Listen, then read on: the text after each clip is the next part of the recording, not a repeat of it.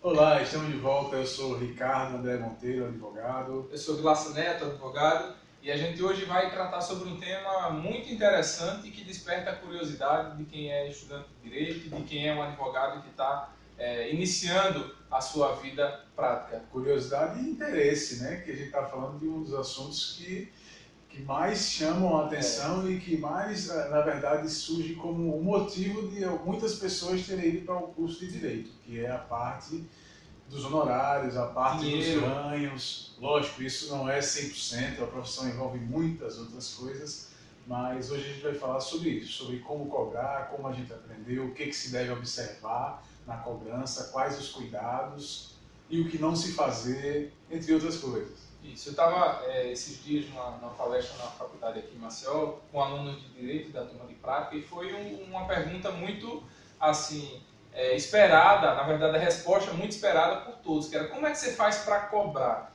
E aí, será que existe um critério, uma tabela fixa? Olha, tabela fixa não há. Você não tem. Tem a tabela da OAB, que dá uma diretriz, mas a gente não é, está estritamente vinculado a ela.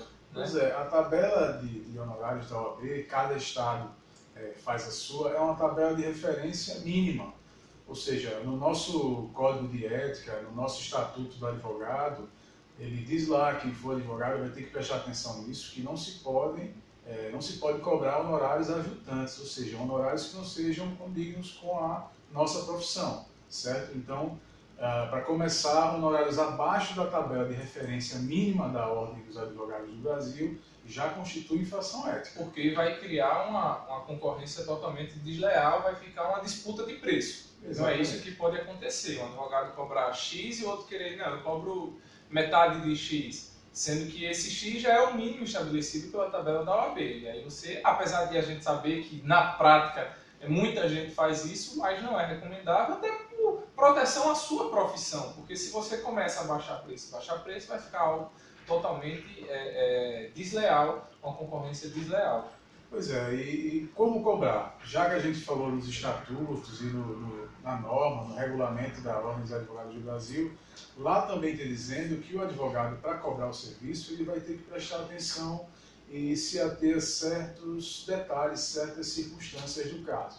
Ou seja, a complexidade do caso, a capacidade econômica do cliente, às vezes alguém chega e diz, ah, vocês cobram de acordo com a cara da pessoa, né? Uhum. Mas isso está na lei, assim, você tem que prestar atenção e tem que observar a capacidade econômica do cliente, junto com a complexidade do caso e junto com a notoriedade do seu nome, a, a carreira que você construiu, o quanto você é reconhecido na sua profissão, naquele estado, naquela cidade. Então são esses fatores que vão te levar a, a chegar num valor de honorário que seja justo, correto e ético. E, e, assim, a prática é que vai também moldando a sua forma de cobrar, de cobrar porque você vai criando uma, uma experiência é, sobre certos casos, se o caso demora, se não demora, porque às vezes você cobra um valor X por um, por um caso, mas o caso você vai vendo que na prática esse tipo de caso ele vai durar anos. E esse valor X, quando você estiver lá no final do processo, já vai ter... É, não vai ter mais nenhuma importância e você vai ter visto que a sua hora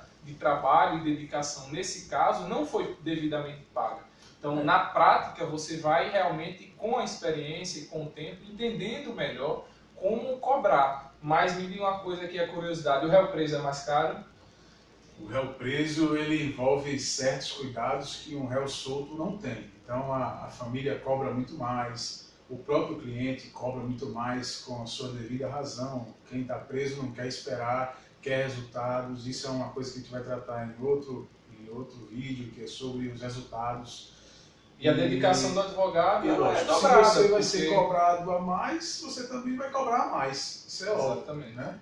Não que esteja necessariamente na mesma proporção de de receber mais, cobrar mais, mas porque o próprio advogado, para sua imagem, para sua carreira, ele tem que ter uma atenção ainda maior aos casos de réu preso, porque o réu preso ele exige é, é, uma atenção que a família vai querer muito mais, porque se você tem um cliente que é réu em processo, mas ele está solto, o processo vai estar tramitando normalmente, o cliente está solto aguardando o julgamento. Você vai trabalhar as etapas do processo no tempo que o, o, o judiciário for, o judiciário for é, dando andamento. Mas se o réu está preso, um dia a cada segundo, a cada minuto do réu preso, é a família angustiada, é o próprio réu também angustiado. E para o advogado, quanto menos réu preso, melhor, porque ele vai trabalhar com muito mais tranquilidade.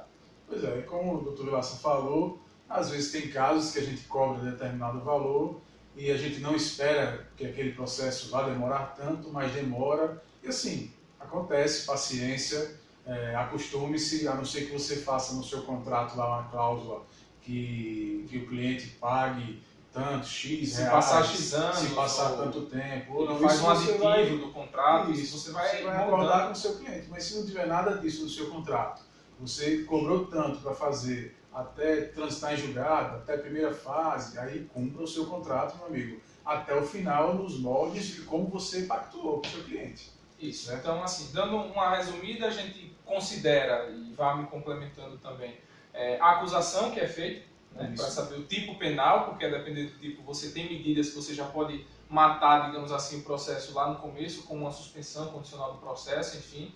É, o tipo penal, se o réu está preso ou se o réu está solto, e a, a até que fase você vai fazer o seu contrato. Porque você pode também colocar o seu contrato até uma, por exemplo, em casos de tribunal de júri, até a pronúncia ou até o, o, a sessão do júri ou incluindo a apelação. Então, você pode fragmentar o processo em etapas e aí você conseguir ajustar o seu preço. Se você passou um preço para o processo todo e a família achou alto, mas aí você pode fragmentar e olha, faça até a sentença de primeiro grau e nessa sentença de primeiro grau, o nosso trabalho está concluído quando ela sair. Se houver necessidade de recurso, a gente faz um novo contrato ou contrata outro advogado, mas enfim, nosso trabalho está limitado a isso. Né? A gente usa como prática também e recomenda, lógico, que isso seja feito. Você tem um valor global do, do, do seu processo de honorários, mas você pode parcelar com a família, você pode trabalhar uma entrada substancial, 30%, 40%, ou um valor que você entender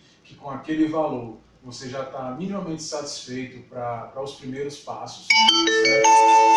Só comece a trabalhar depois que receber, esse é um outro ponto. Importantíssimo. Ah, acontece muito, o cliente promete. O cliente Sai do escritório fechado. Fechado, você diz já que vai pagar, que já está certo. Você, você já começa a se preocupar. Né? e assim, uh, o índice de inadimplência, infelizmente, é muito grande. Tem que estar se acostumado, tem que, estar, tem que estar acostumado a isso também. Você, se a gente for pegar o valor global de contratos que a gente fechou, por exemplo, no ano passado, de contrato, valor do contrato, e o que era para ter sido pago, vai, você tem que estar preparado, porque vai haver sim uma parcela desse valor que vai, não vai ser pago. Pois é. Você já tem que estar acostumado a isso também. E em outro vídeo a gente fala como fazer essas cobranças. Muita gente tem uma certa preocupação, ah, mas é caso criminal, você está lidando com pessoas em tese ou na cabeça de muita gente perigoso, e aí como é que você vai cobrar? A gente faz um outro vídeo para isso não ficar muito, muito extenso. Pois é, essas foram as primeiras dicas sobre honorários, sobre como cobrar. E à medida que a gente for gravando novos vídeos, a gente vai dando novas dicas e novas experiências vão surgindo. Valeu, galera. Um abraço. Um grande abraço. Até mais.